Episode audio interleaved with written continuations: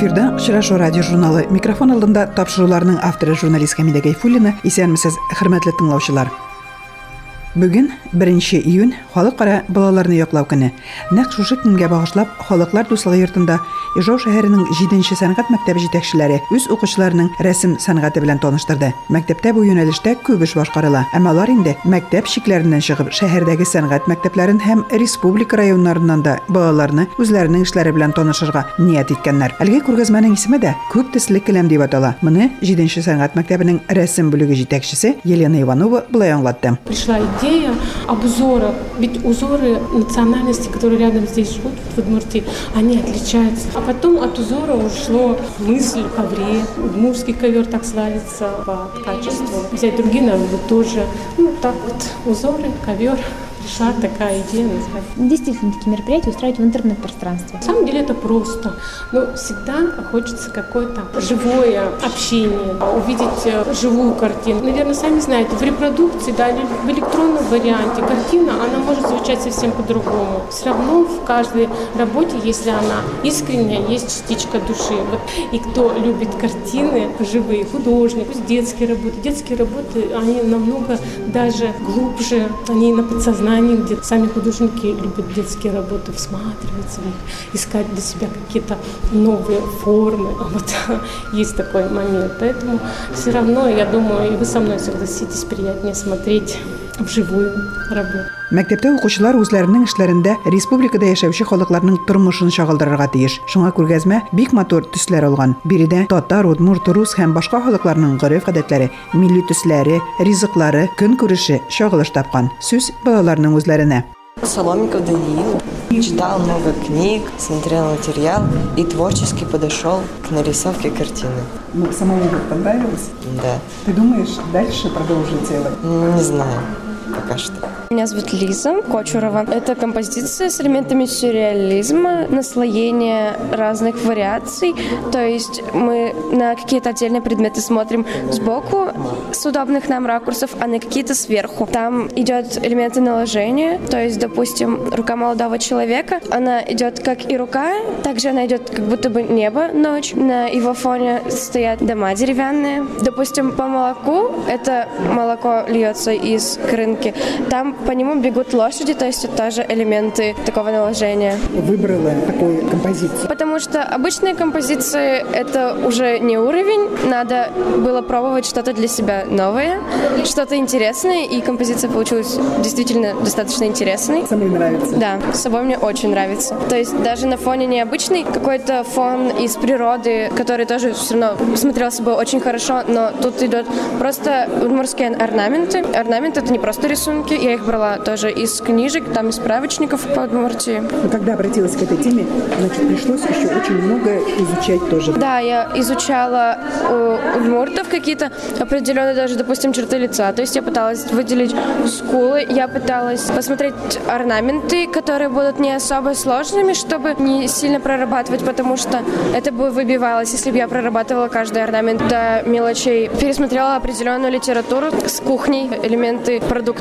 приготовленных уже. Это перепечи, это необычный хлеб, да, каравай. Филина Яна хотела изобразить на своем рисунке удмуртку, которая готовится к выполнению своей работы. Она собирается соткать ковер. Выполняя эту работу, я больше ознакомилась с культурой Удмуртии, узнала о своих предках. На этой картине она рассматривает цветы и талмасы, раздумывая о будущей своей работе. Мәктәптә күп еллар Розалия Сафиуллина балаларны рәсем ясарга өйрәтә. Әлеге күргәзмәгә аның укучылары да бик матур рәсемнәр белән килгән. Минем балаларым Удмуртиянын күп төсле коверлары конкурста катнаштылар һәм берничә кеше җиңеп чыкты. Беренче, икенче, өченче урыннар алып, бу конкурсның темасы безгә бирә мөмкинлек күбрәк Удмуртиянын халык тормышы күрергә. Бик символично котлау церемониясе алып барыла дуслык йортында. Шушы бүлектә Эльвира Дюкина да шөгыльләнә. Аның әбисе Мансур апа рәсем дәресләренең кирәклеген бик яхшы итеп аңлатты. Минем ыныкчыгым 7 мәктәпкә җири Эльвира исемле Розалия Альбертовның классына бик ошый. Шул хәтле күп итеп балаларга темалар бирә. Шушы Удмуртия торган халыкларның бөтен тематикаларын укыган җирендә нык кү- күп итеп алар бөтен шу хәтле темаларын раскрывать итәләр. Кешенең киемнәрен, природаны шу хәтле матур итеп рәсемнәр ясыйлар. Э, Онугызга ошый менә шушы мәктәпкә йөреп бик әйе ошый шу хәтле тарихларын күрергә Удмуртиядә тора торган халыкларның күп бик күп төрле халык яши барсының да ризыкларын нинди ризыклар ашыйлар киемнәрен һәм дә яшәешләрен бу конкурсның темасы безгә тирән итеп карарга мөмкинлекләр бирә тамырыбызга һәм шулай ук уртаклашырга Удмуртиядагы культуралар белән балаларга бик күп файда килә шушы конкурсларда катнашу Дөрестән дә балалар шушындый проектларда катнашып, бер-берсе белән таныша, янәшәдә яшәүче милләтләр тормышы турында, тарихы, гореф-гадәтләре һәм үзенчәлекләре хакында күп кенә мәгълүмат туплый, диде Удмуртиянең мәдәният министры вазифасын башкаручы Владимир Соловьев. Мне очень приятно сегодня присутствовать на мероприятии, которое инициировала и проводит школа искусств номер 7. Это такая школа ну, творческая, потому что это не единственный проект. Буквально месяца полтора тому назад, посвященной дружбе народов, они проводили мероприятие на базе нашего этнографического музея Лударвай. Сегодняшний проект, наверное, уникален тем, что через рисунок наши детки узнают культуру, традиции, историю других народов. И то, что вот сегодня девушки состоят, и у нас было общение, я сп- спрашиваю, какую песню вы поете, мы говорят удмуртскую, а какую? И там масяшка. Я не уверен, что они в совершенстве владеют языком и понимают смысл этих слов, но исполняя татарские, марийские, удмуртские песни, я думаю, что они так или иначе приближаются к этим культурам и отношения через песню, через рисунок к тем людям, другой национальности, которые живут в соседстве, в дружбе, становится еще открытие и интереснее, мне кажется, и дружнее. Күргәзмәгә балаларның иң матур һәм уңышлы эшләре куелган. Алар һәрберсе дипломнар һәм истәлекле бүләкләр белән билгеләнде. Бу атнада татар халкы зур югалту кичерде. Танылган журналист, күп кенә җырлар авторы, публицист Илфак Шиһапов арабыздан мәңгелеккә китте. Язылмаган күпме җырлар бәлкем, әйтелмәгән сүзләр калгандыр. Яшь киенчә кинәт сөрүлүен язмышына шулай язгандыр, дип язылган интернет шелтәрендә әлеге хәбәрне ишетүче милләттәшебез. Мәңгелеккә киткәннәрне кайтарып булса икән, исән чакта якыннарның кадерен белсәк икән дип өстәп куйган икенче бер кардәшебез. Илфак Шигаков берничә җырчының продюсеры булды. Хатыны Илсия Бәдретдинова белән бергә иҗат итүе аларны бигрәк тә популяр итте. Җырларның сүзләрен дә, көен дә Илфак үзе язды. Ул беренчеләрдән булып татар эстрадасына социаль җыр жанрын алып керде. Алар татар милләте язмышы, җәмгыятьтәге социаль проблемалар күтәрде. 2000 еллар уртасында Алсу җыр белән Татарстанны яңгыратты. Әлеге җыр авылдан зур шәһәргә килгән кызның фахишалык белән шөгыльләнүе турында иде. Сабада яки яктанышта тумаган кешеләргә юлларның ябык булуы турында булмый инде булмагач, картлык көнендә балалары ташлап киткән ана турында бәйет җыры популяр булды. Азатлык җырында Илфак Шейапов язган иде. Шул җырларның берсе Алсу. Илсия Бәдретдинова башкара. Ят шәһәрнең кичке урамнары Урамнарда тузан бураннары Шул буранда басып тора моңсу Сөембикә нәселеннән матур алсу Кемне көтә, ниләр өмет итә Юлдан матур машиналар үтә Онытылган бүген ана ата Шибәр алсу матур тәнен сата Онытылган бәпкә үләненнән Ялан аяк йөгереп йөргәне Дәвәнинең жылы кочагында Матур-матур тешләр күргәне Анатылган тәүге саф мәхәббәт Göz yaşları aşağı süyüler Erinlerinin korkup derildəvi Meni yaratan senin büyüler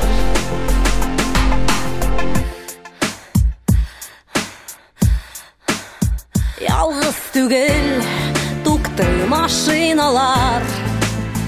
Төрлө ирләр сейә алсуның акча кирәк матур йәшәр өчен басар өчен тәүге ярсуны Ерак ауыл гади ата-ана Әшли түгел tügip aşı tirlerin Ukıy alsı bizning sur shaharda ukıy Koşağında pışrak irlerinin.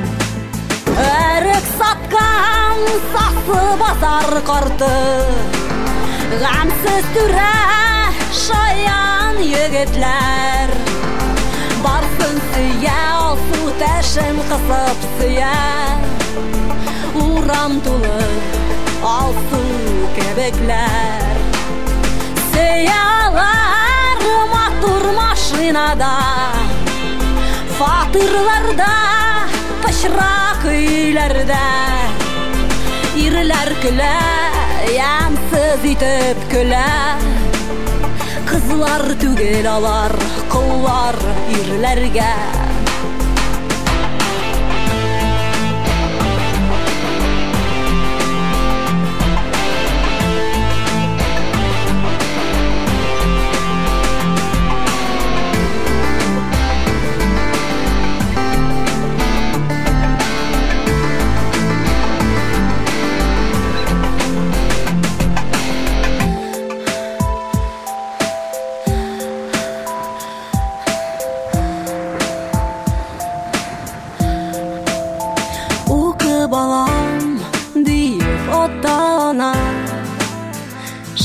Şəhərlərə qızlar uzata Küpme kızlar Darmış fənin uku Yaşar için Mahturdən sata. Yat şəhərini Pışrak tuzan baskan.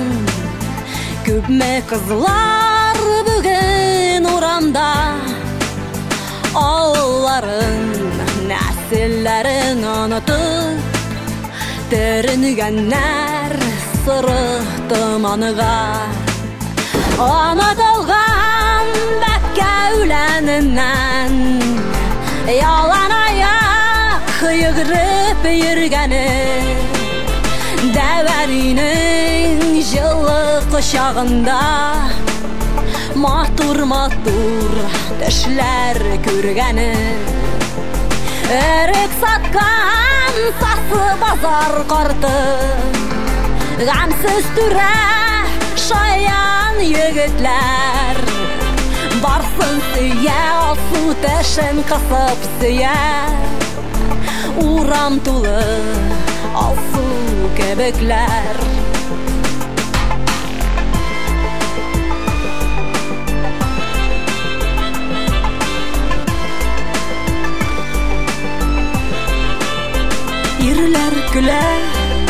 Ямсыз итеп көлә Кызлар түгел алар, кыллар ирләргә Илфак Шигапов оста журналист буларак та билгеле. Төрле елларда ул Татарстан яшьләре, Ватаным Татарстан, Шәһри Казан газеталарында эшләде. Авыллар тарихын өйрәнде, шәҗәрәләр төзеде. Берничә ел элек Илфак Шигапов белән Илсия Бәдретдинова безнең шәһәрдә булып китте. Ул вакытта Илсия һәм Илфак белән әңгәмәдә корып өлгергән идек. Шушы язманы бүген сезнең игътибарыгызга тәкъдим итәбез.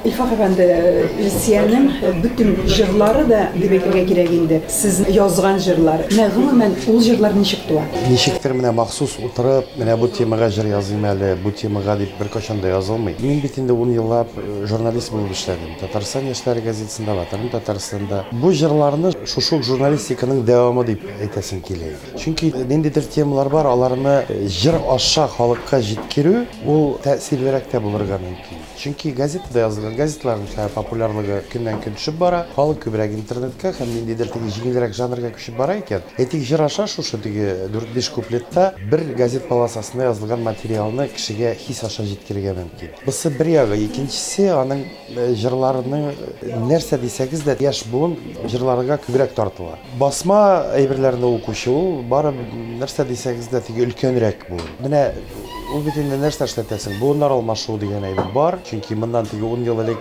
15-16 яшьлек булган кешеләр бүген инде алар үзе гаилә корып, татар милләтенә тулы гаиләле кешеләр булып керделәр. Әйтик, минем үз карашым бар ул якка. Чөнки бүген безнең татар халкы күпме генә сүксәләр дә татар сәхнәсен, татар эстрадасын. Бүген татар халкын берләштерә торган бердән бер әйбер ул татар эстрадасы. Бу турыда бәхәсләшеп тә була. Әйтик, безнең матур әдәбиятны укымыйлар. Татар язучыларының китаплары анда 500 экземпляр белән чыга икән, алар да таралып бетми.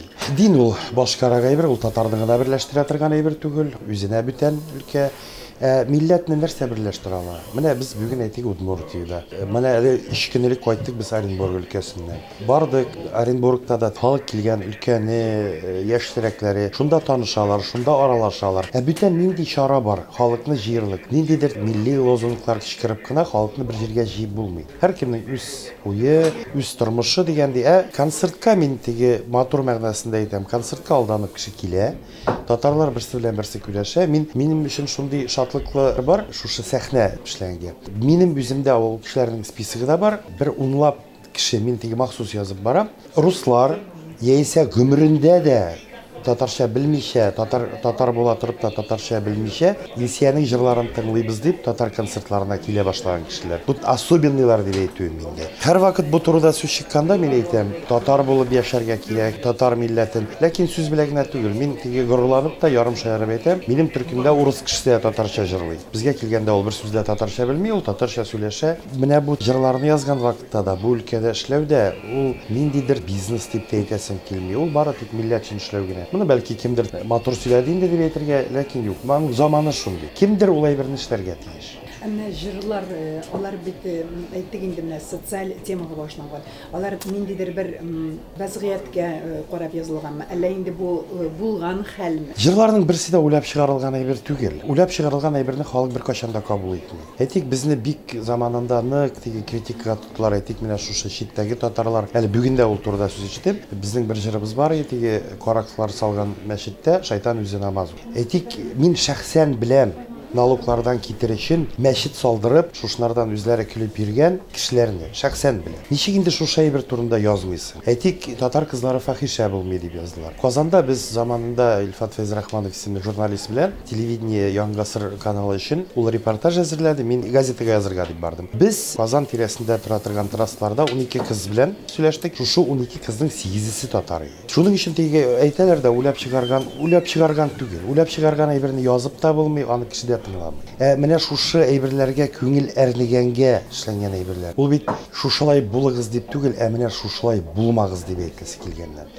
Җыр белән бәлки менә бер очрак без э, бардык Балык бистәсе районында Югары Тегермәнлек дигән авыл, анда балалар йорты. Ата-анасы исән була торып та ташланган балалар. Без анда куйдык концерт, бу балалар бушка керделәр. Ә, Шушының директоры концерттан соң килде. Ул 30 ел шушында эшли торган. Кырыс кына абзый инде. Бу күз яшьләре белән елап кирде. Илфакт мин ди гомерем буе теге каты кеше булдым ди. Бүген елап утырам. Безнең бала дигән ул темага безнең берничә җырыбыз бар. Шушы бала дигән җырны миңа биреп калдырыгыз әле ди. Мин әйтәм нигә мин ди шушы балаларын ташлаган аналарга тыңлатырын ди. Монда бит ди еллар буе эшләгәнне бер җыр белән әйтеп бирә алгансыз ди. Анысы да бит инде шушы күреп йөрәккә тигәнгә язылган әйбердә. ул башта бу әйберне теге сәхнәгә кертү җиңел булмады. Ул хәзер дә аңлап бетермәүчеләр бар инде. Ләкин гомер буе чәчәкле чуклы мәхәббәт турында гына җырлап булмый. Булмый. Аның бөтен дөньясы шуңа бара. Мәгълүмати технологиялар көннән-көн алга. Халык тулайым алганда халык дурак түгел бит. Ниндидер урысча әйткәндә бравада белән ниндидер матур әйберләр сөйләсәң дә халык өчен тормышның нәрсә икәнен белә ул.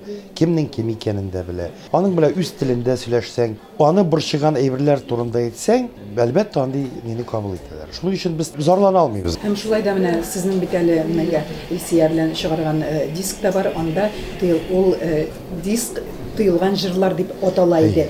Әмма ул елда бер 3 ел элек ул җырлар әле сәхнәдә ишетелмәсә, каядыр бәлки авылларда э, үзара гына Әйе. җырланган булса, хәзер аларны да бит инде ишетү мөмкинлеге туды дип әйтергә. Туды хәзер Чыктылар сәхнәгә. чыктылар, чөнки баштагы мәлдә әлбәттә тез генә аңламаучылык булды, ләкин ул бер кашанда Татарстанның иң югары җитәкчеләреннән түгел. Менә безнең мин инде мәңгелек президентыбыз дип саныйм инде Минтимер Шәрипович та безнең җырларны белә. Анардан бер нинди дә тискәре фикер юк. Шушындый җырлар кирәк дип әйткәнен генә беләм. Ләкин безнең бит урыннарда утыра торган вак тияк чиновник түрәләр бар инде. Үз шәүләләреннән үзләре курка торган. Алар өчен чынлап та ул нирәк булды. Бик зур кешеләр, мин теге фамилиялар әйтәсем килми инде. Әйтик, шушы Татарстанның, татар дөньясының беренче унлыгына керә торган кешеләрнең дә безнең поклонниклар икәнен беләм.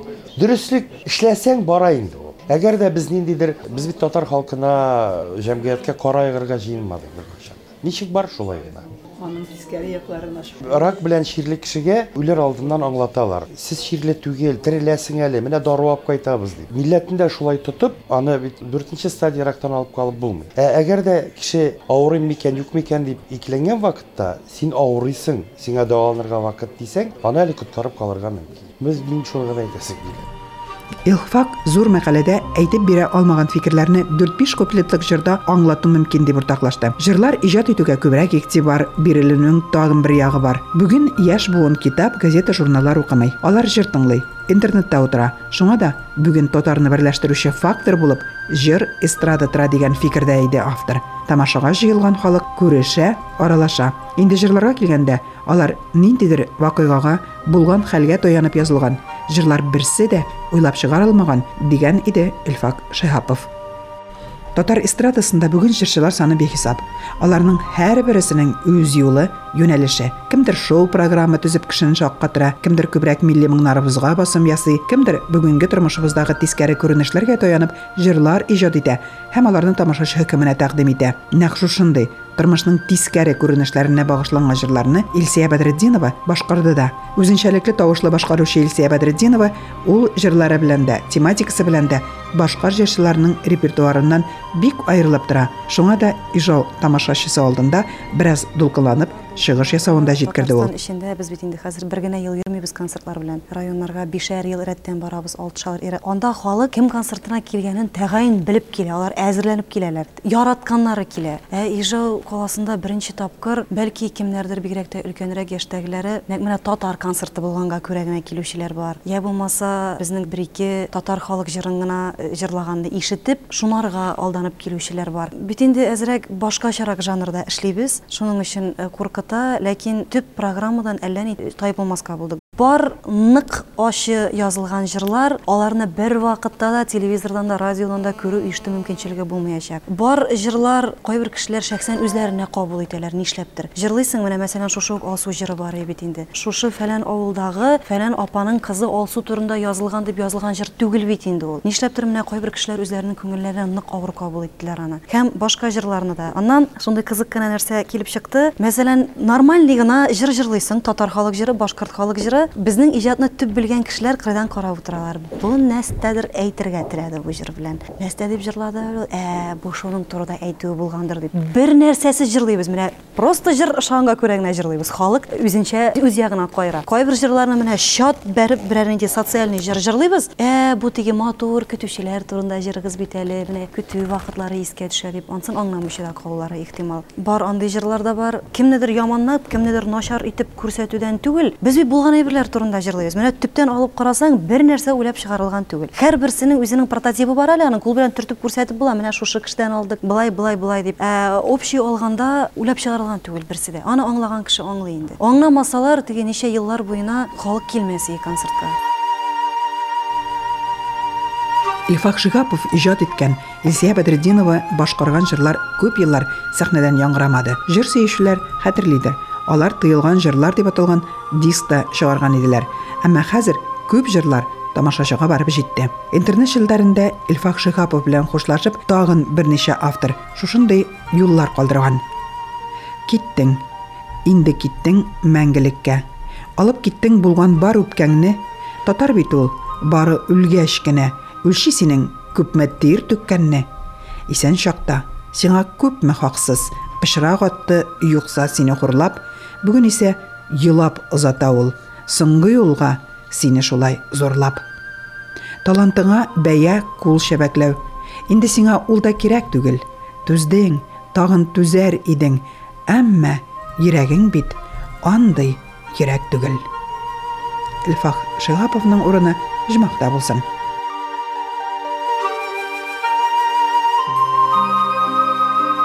Тапшыру тәмам.